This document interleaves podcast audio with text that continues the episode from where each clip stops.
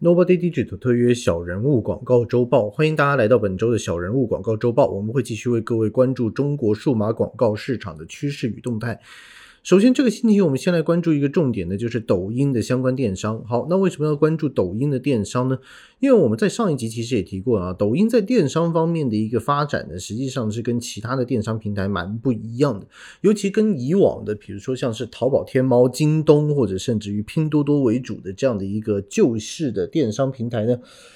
旧式的电商平台一般来讲就是处于在一个人找货的一个过程。怎么样叫人找货？就是你有这个需求，于是你做这个搜寻。你做这个搜寻的时候呢，接下来你看到了相关的这个产品，通过你看到它的这个 review，然后以及它的这样的一个测评，甚至于大家的这样的一个喜好以及价格之外，最后你去决定我人要不要买这个货。所以这个是一个人找货的过程，也就是说，所以在大部分的商业平台里面，就算是在亚马逊。它的这样的一个 review 的数量，就是它回应度，然后或者是大家测评的这个数量，给回应的这个数量非常的重要。那如果说是你今天在标题上，或者你是在内容上面更能够符合相关平台的运算方式，你的产品比较靠前的话，你露出的几率越高，你成交的几率自然也越大。那这个是一个旧式的，就是一个人找货的一个处理方式。那今天如果我们来看抖音的电商，它最大的不一样的部分呢，就跟它的这个头条转型做搜寻引擎的状况是一样的，它的基于。整个搜寻的概念是来自于兴趣匹配。好，兴趣匹配是类似于什么？兴趣匹配在今天的社会里面来讲，更像是货找人。也就是说，我通过你以往的一系列。啊，在不同平台上面的运作，你喜欢的东西，你看的东西，你停留的时间段，而从而我得出一个结论，就是你可能喜欢什么东西。那一旦我知道用户可能喜欢什么东西，我就能够尽可能的推送。更多类似这一个部分的东西给他，例如我今天在抖音里面，我可能看这个讲车的频道越多，那他自然可能推供给我的就是越多的讲车的频道。你可能变成有什么猴哥说车，你可能有八戒啊，你可能有小刚啊，你可能有蔡老板啊，你可能有一些其他的，就是全部关于讲车的平台，他可能都有机会推给你。那他推给你之后，所有讲车的平台可能他在同一段时间里面，他们都有同样的任务。例如说，今天我们推小鹏汽车。那小鹏汽车，它今天最主要都在做测评的话，大家都在讲它的这样的一个自动驾驶的测评的时候，越多人去推相关的这样的一个产品，而你铺路在这样的一个广告的植入营销里面，或者是相关的测评里面，你去购买相关汽车的几率就越高，而且最起码就是你记住相关品牌的几率就越高。所以呢，也就是说，在新的这个抖音电商的平台里面。更多，他是要尝试去安排我怎么样让这些人用户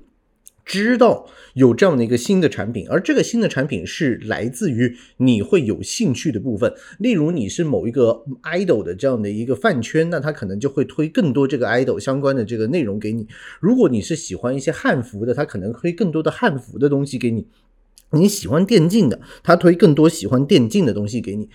这个状况是在于，你可能用户是不知道自己想要什么，你知道你自己喜欢什么。比如说，我喜欢可能潮流的东西，我喜欢这个球鞋，但是我不一定知道，我今天我就要去找一款特别的球鞋，我可能我并没有这个偏好。但是在我看到更多的这样的一个抖音电商植入的营销广告之后，我可能就会产生了某一个程度的偏好。那最后我就去在这个抖音电商上面就进行了下单，然后进行了购买。所以这个方式来讲的话，其实对于商家的考验度是比以前来讲是来的。更高的，为什么呢？因为我们首先要先划开四个主要的一个部分。也就是说，商家可能我要怎么样让你知道你随时能够找到我们的产品呢？也就是说，抖音的企业号里面，你可能就要不停的在做商家自播的这个过程，就是自己在做直播。而这个直播呢，可能是一天二十四小时我不停的播，因为你不知道什么人在什么阶段、什么状态之内，他会去接触到你的这个官方号，然后接下来他会去收看你的直播。所以你可能一天你得轮班倒，就是二十四小时你有不停的人去播。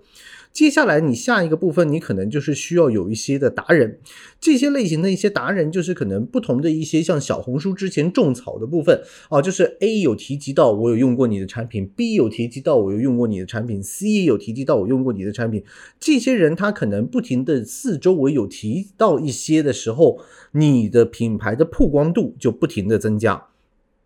最后就是营销活动，你可能不停的在卖广告的时候，你可能今天有这个六一二，然后接下来你有双十一，然后可能你有双十二，甚至于你有这个什么啊女神节，像是这样类型的不同的营销活动，你配合营销活动出的一些广告，这些广告呢，可能就会使得之前已经对品牌产生兴趣的人。回头进行购买，那我们可以看到很多现在的就是新国货品牌，像是这个化妆品里面的，像是完美日记，或者是花西子，或者刚才讲到的像汽车品牌里面的小鹏，以及于新的一些的这样的一个。呃，商业商业的这样的一个平台，例如你可能像是试货，然后你可能像是这个转转，像这样类型的一些平台里面，它的这个露出度都是越来越高，而且它是很非常广泛的植入在不同的达人的这个呃平台里面，然后去进行一个互动，可能就是你在一个一分钟甚至于三分钟的这样的一个环节里面，你就会看到啊类似的广告哦，今天你又上试货去买了些什么什么。你手机不要了，你就放到转转上面，怎么样？怎么样？像这些部分呢，就是一个达人去营销出来的一个矩阵。然后除了这个之外，你再加上定期的营销活动，它就可能会使得原本没有尝试的朋友，因为有些新的优惠活动而产生了我去尝试的这个冲动。最后了，那就是一些非常贵的一些头部大 V V，那你这个这个头部大 V 呢，也就是我们讲的 top 的 KOL，这些头部大 V 它是怎么样去进行的呢？那它可能一段片，你今天在抖音新图上面，你可能就已经报一个几十万的一个价格，啊，但是它可能就很详尽的去帮你做了一集，就是我比如说这个啊花西子的这样的一个呃某某一支产品的。呃，介绍或者是说你这个小鹏汽车某一个型号的一个介绍，那像这样类型的一些介绍呢，你可能就可能很短的时间之内让大家知道，哎，这样的一个产品，然后从而最后它是坚定了。去购买的这个信心，但是对于商家来讲，其实这个投入是比以前来的更大。因为第一个，你不知道你的这个达人矩阵，就是你这些达人，你到底要买多少，你具体你要多久买一次，它才能够形成就是铺天盖地的，我都知道这个产品在。第二个就是，如果我今天我去做一个商家自播的话，那我到底是我应该自己培养这样的一个主播，还是我外面要请一些颜值高的主播？这些都是一些问题。还有营销活动的时候，其实上营销活动在国内到目前为止最大的问题就是在于它始终是一个贴补的一个状况，也就是说我需要拿更多的钱出来贴补。那这个贴补是不是我能够在抖音的这个商家里面进行直接回本呢？这个位置是暂时不知道的。那虽然隔壁行就是这个阿里巴巴，可能因为之前的二选一的问题啊，被这个告了这个防垄断，但是你不能够排除，就是我今天如果我在抖音，我同时间又要在阿里的系列，我甚至要在京东的系列里面，我同时间搞活动，并不是每一个商家他都有这么多的一个资金或者是精力可以进行一个投入，也就是说。你可能要先选择我到底要选择哪一个平台成交，从而才选择我要在哪一个平台露出。所以换言之，如果我今天我主要还主要还是希望我在淘宝天猫成交的话，你肯定应该选择的是淘宝直播。如果我今天希望选择的是抖音或者是快手的电商，而我希望有私域流量的，就是我希望这些粉丝主要他是因为我的粉丝，然后他进行购买的话，可能快手更适合你。如果说是我今天真的希望就是在兴趣这个部分能够囊括更多的新的啊这个用户的话，那可能抖音会更加适合你。那所以在这个大家进入这个电商环节的时候。第一件事情可能就要思考的就是这个部分。好，那接下来我们要再看的第二个部分，这个星期里面呢，呃，其中有另外一个蛮有趣的一个个案呢，叫做曹县啊，曹县梗。抖音最近突然间大家说，这个世界上原来就有四个地方，然后整全个中国有四个地方，哎，这个这是呃曹县呢是这个宇宙中心，那就是不是北上广深，是北上广曹。好。曹县突然间爆火呢，是因为。这个抖音上面有一个短视频的这个博主啊，叫做大硕。那这个大硕呢，在这个一条视频里面，用特特有的这个山东曹县的口音呢，就直接说这个山东菏菏泽曹县，然后牛逼六六六，我的宝贝，这种东西的喊麦呢，就很多朋友看到了之后，接下来他就突然间就火了。那抖音上面这个是一个非常有趣的一个状态，就是它可能会有一些很旧的梗，呃，电影的梗、影视的梗，然后甚至于是一句台词。或者是说某一首音乐里面的几句副歌，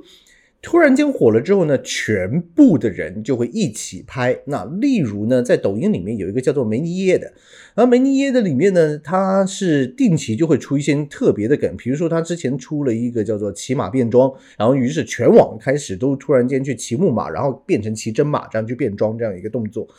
最近呢，他的大家调侃他就是他眼睛特别小，然后全网寻找梅尼耶。于是呢，大家就找到一些什么小狗啊、小猫啊，然后小动物啊，然后眼睛特别小的，都叫它是梅利叶。那朝鲜的可能也是来自于这样。那你可能就是定期会有一些突然间爆火的东西。那但是这个问题是非常有趣的。因为当你一个地区突然爆火的时候，也就是说全国突然间真的开始去关注这个地区，而当他们在去关注这个地区的过程之中，它可能就会产生对这里的行业、对这里的产业，甚至于对这里的投资，以至于开始卖这个地方相关的产品。那曹县其中有两个，据说是蛮相关的产品，一个就是卖去日本的棺材，另外一个就是它是汉服基地，也就是全中国主要的一些。啊，汉服生产呢，其实都在这个曹县。那这个部分呢，非常有趣的地方在于，大家一直去提一个地区，它可能突然间会深挖出这个地区的一些魅力，但是同一时间也有可能出现什么呢？就是我们接下来讲的小红书的部分。小红书呢，最近其实开始有一些。新的创造，我们上个星期讲了小红书的社区公约。那小红书有一些什么新的创造呢？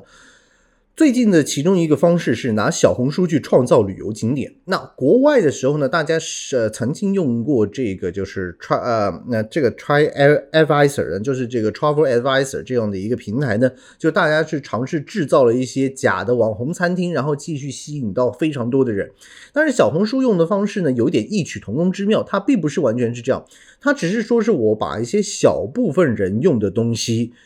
突然间，我摆上了小红书，申请了企业号，我请到了一些红人来进行了一些体验。这些人体验他在小红书重新分享之后，他产生的一些以往人看不到的新的旅游景点。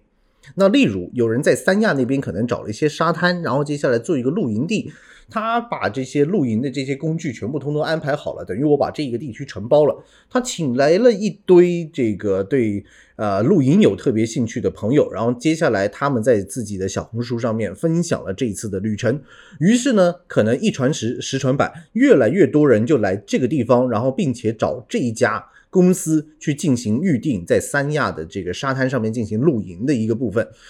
这个部分开始之后呢，它接下来就可以不停的扩张，因为它变成真的是一个企业的一个行为。也就是说，以往大家可能知道的所有的。旅游的相关知识最早期是来自于可能旅游天书嘛，对不对？你每去一个地方之前，你会买一本旅游书。后来大家可以看到一些所谓的自助游啊，然后自由行啊，啊，于是有很多人会写一些背包客的一些的日记，也可能会有一些网上的一些游记，甚至于推广就是哪些地方特别好吃的东西。那可能大家在出国旅游的时候，时常会遇到这样的一些介绍。那呃，你回来愿意写的朋友，那你可能你的阅读量会很高。你也可能就会有更多的人去某一个地方变成一个名店。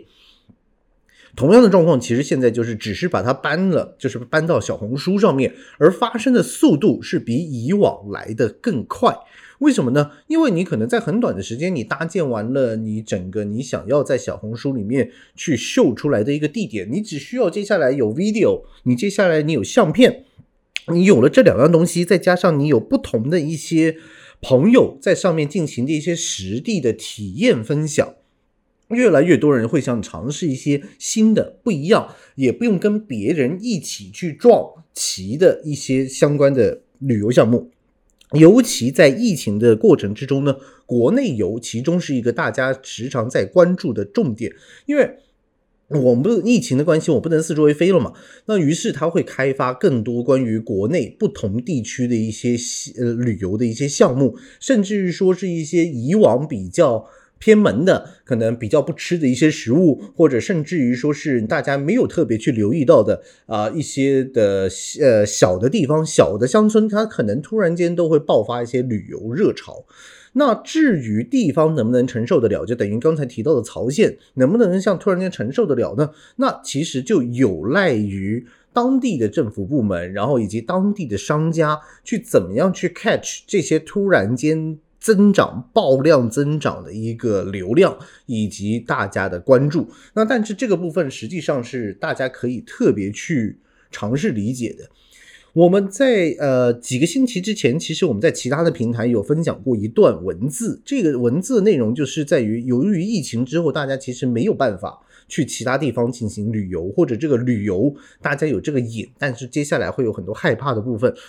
随着五 G 的发展，实际上虚拟旅游也会越来越多。就是我们觉得，就是虚拟旅游的部分，包括你可能从以前的虚拟头盔，然后接下来虚拟的眼镜，然后呃配合上这个三百六十度，甚至于更多的全景相机的一个直播。你可能在当地可能请一个化身或者请一个导游，他就可能真的去带你在当地去进行一个旅游的一个项目。而旅游项目结束之后，你可能你会有兴趣的在线上的一些虚拟的呃呃虚拟的这样的一个商店去购买，就是线上的商铺，你去购买一些当地的纪念品，而这些纪念品呢，最后就会寄回去你家。那像这样的一个状况，我觉得未来是。很有机会发生的，尤其在一个我们现在叫做新常态的一个状态之下。那所以很多朋友如果接下来想要讨论关于旅游，或者是怎么样去制造新的旅游景点，甚至于怎么样利用一些呃旅游可能带起更多的商机，我觉得在未来我们的节目里面，或者是说线下，我们都是有很多可以讨论的一个空间。本集的小人物广告周报就到这里结束。如果对我们的节目有任何的疑问，欢迎大家就是通过 Nobody Digital 呃点 co，或者是说直接寄电邮给我们 info at nobody 点 digital 点 co，然后直接来联系我们，然后跟我们进行一些互动。好，我们下一期再见，拜拜。